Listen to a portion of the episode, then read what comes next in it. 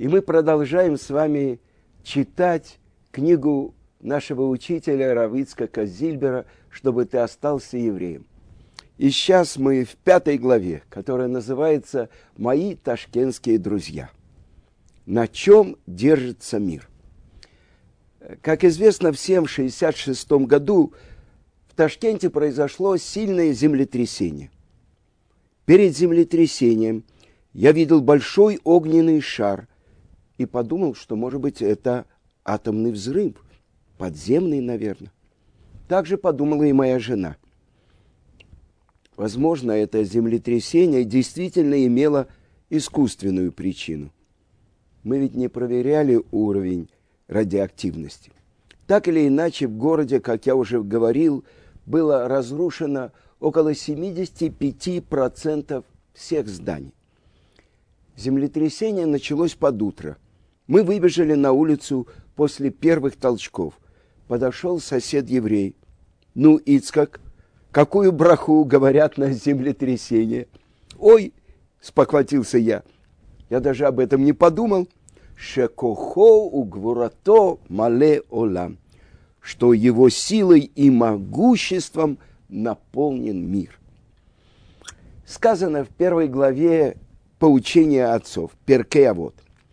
Шимон Ацадик был одним из последних мудрецов Великого Собрания, Кнестагдула. Он говорил, мир держится на трех вещах. На изучении Торы, на служении в храме, молитве и на добрых делах. Я хочу вам сказать, что я своими глазами видел – это во время ташкентского бедствия. Мне кажется, в то время не было в союзе города с более налаженной еврейской жизнью и более крепкой общиной, чем в Ташкенте. В те годы в Ташкенте евреи были очень сплочены. Здесь действовало несколько синагог и тайных миквы. Делалось много добрых дел из семи или восьми ташкентских резников двое или трое постоянно были на рынке. А один из них, Беньомин Ашойхет, увидев, что еврей покупает курицу и направляется в мясную лавку, всегда предлагал, зачем ты туда идешь?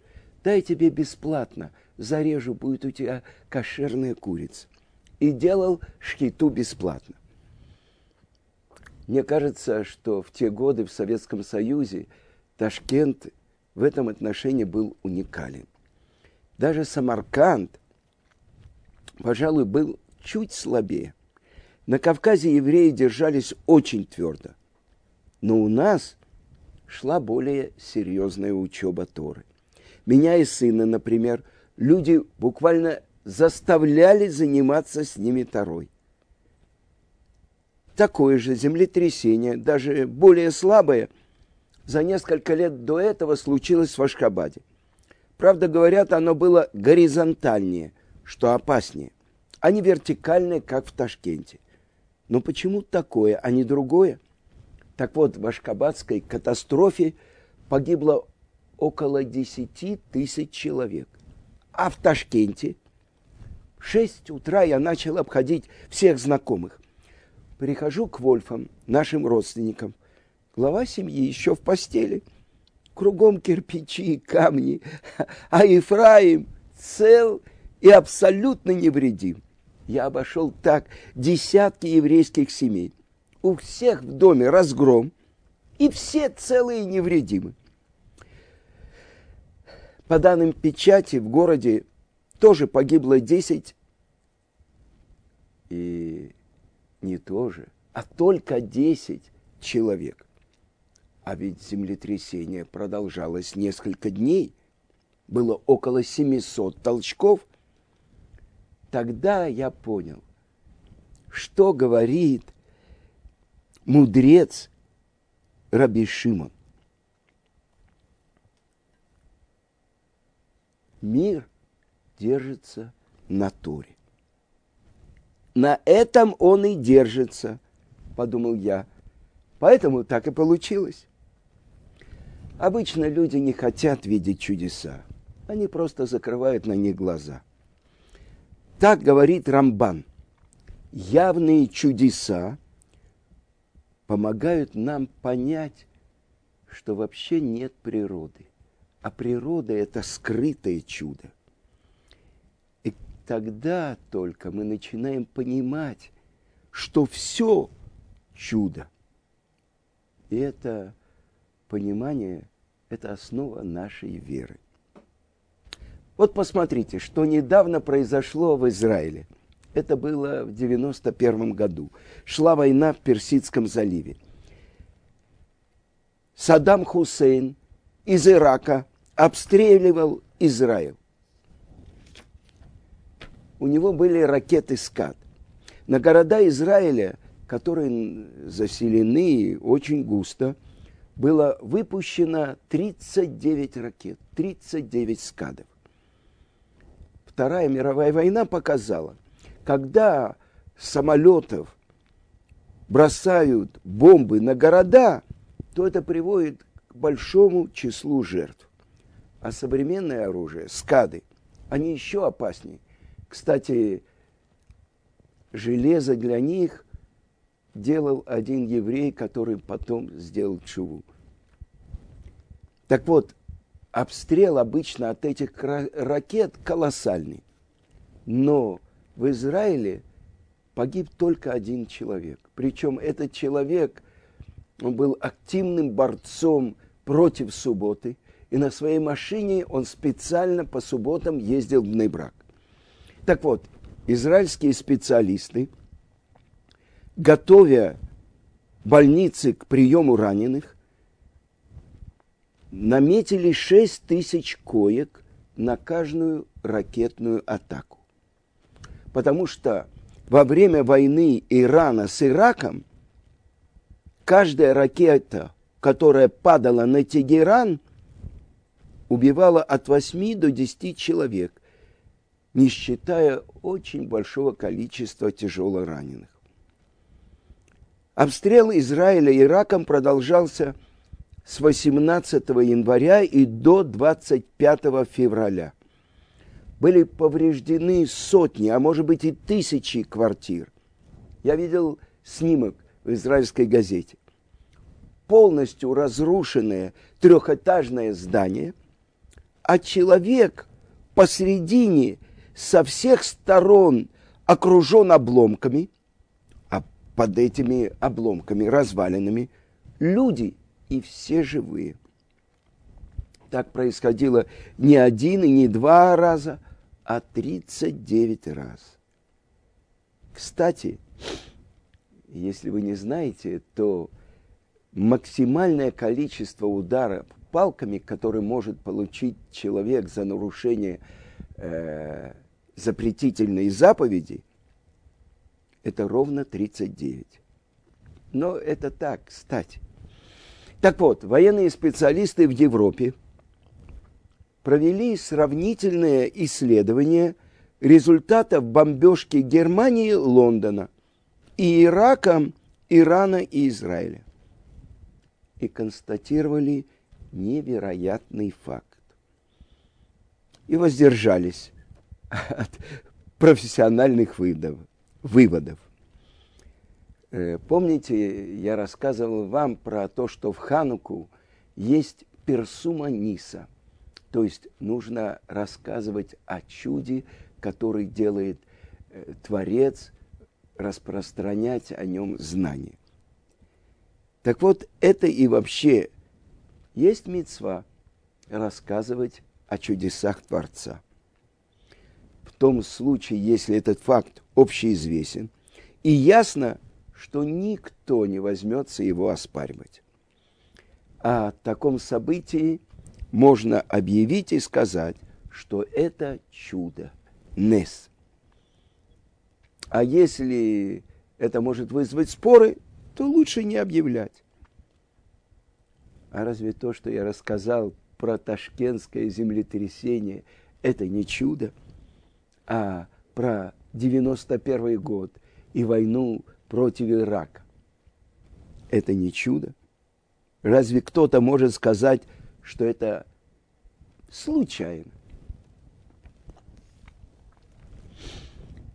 И следующая тема, которая говорит Равицкак в своей книге, о том, как они в Ташкенте делали особенную мацу для Песаха. Это то, что называется маца шмура. Это та маца, которую берегут с момента, когда сжинают колоски пшеницы, и до того момента, как готовая маца выходит из печи, она особенно оберегаемая маца. Так вот, в одно, в одно время, когда происходил один из сильных толчков в Ташкенте, меня там не было. А я ездил и на тракторе сжинал пшеницу для особенной пасхальной мацы. Сейчас приводится в книге рассказ Софы Лернер. В Аштинасской общине Ташкента было много крепко верующих евреев.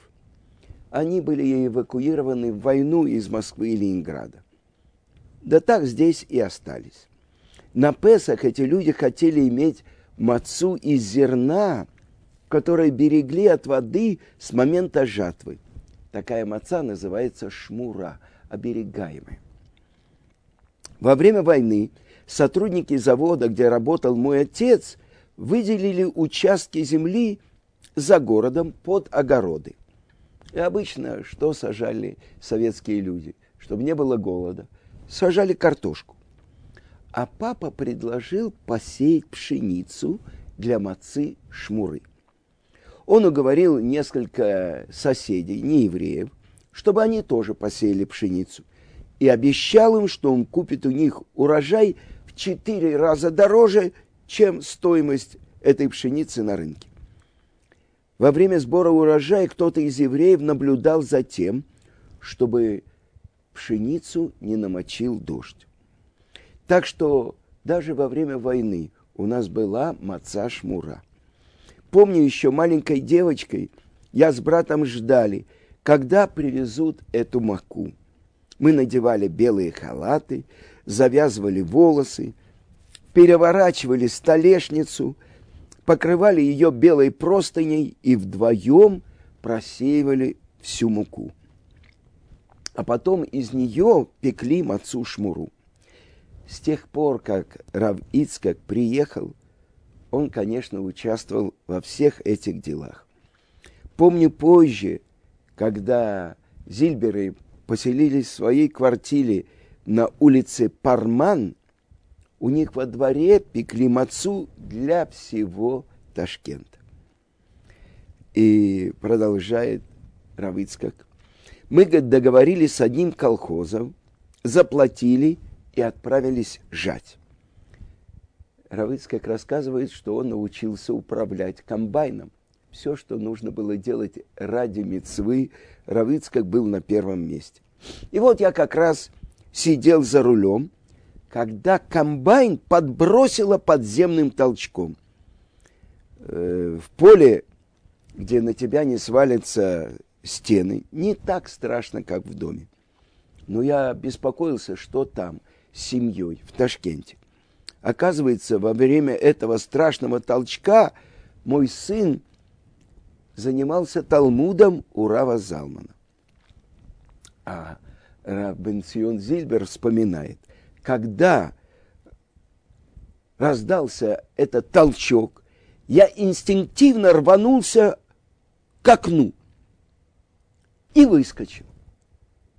А оказавшись наружу, я смутился. А как же мой Рав, мой учитель? Ему ведь не выбраться. Но, к большому счастью, дом уцелел. Пшеницу мы сжали и собрали, но было очень жарко. И в один из мешков, когда я его завязывал, попала капля моей крови. Ой, извините, капля моей, моего пота, я тут же вытащил горсть зерна сверху и выкинул ее. Но решает ли это проблему, я не знал. И мы обратились к большим раввинам, и выяснилось, что пот не окисляет, не заквашивает, ломахмиц. И весь этот мешок был пригоден для Песаха. А потом мы арендовали на два дня мельницу. И человек 30 молодых ребят, э, парней и девушек в один день полностью очистили эту мельницу от хомыца. Это была тяжелая работа. А на завтра мы смололи наше зерно. Спустя несколько дней эти же 30 молодых людей надели специальную одежду и пекли мацу моя старшая дочь Сара тоже участвовала в работе. А теперь рассказывает Рабанит Хава Куперман. Рассказывает Хава. Родители обещали мне, что когда я вырасту, то есть когда мне исполнится 12 лет, я пойду печь мацу вместе с моей старшей сестрой. У Сары для этой цели был даже специальный фартук, который она хранила от Песака до Песака. Первые выпеченные мацот предназначались для больных и бедных. Э, один соблюдающий еврей, Борух Эхер, взял у своего сына, директора завода, машину, и всем нуждающимся отвезли мацу прямо на дом. Пекли, чистили, мололи, развозили – и все это бесплатно. И раздали мы мацу бесплатно. Ею мы не торговали. В том году нам буквально невероятно повезло с мацой. Впервые за все годы евреи общины даже оказались перед выбором. Какую мацу взять на первый седер, на первый вечер седера? А ведь за границей два дня, первый и второй седер, и последний день Песха тоже два дня. Из той муки зерно, для которой мы сами сажали и смололи, которую сами пекли, или ту, которая пришла в посылках из земли Израиля. А на коробках там было написано «Маца шмура мишат кцира», что значит – это обереженная маца с момента жатвы. А может взять бруклинскую. Это хабадники получали мацу из Бруклина. Равицкак Винер сказал, исполняются слова из Мишнайот Перкеавод. Кто исполняет Тору в бедности, придет время и будет исполнять ее в богатстве много лет у меня не было мацы, и вся моя еда в Песах была кусочки сахара. А сейчас у меня проблема. Какую мацу выбрать?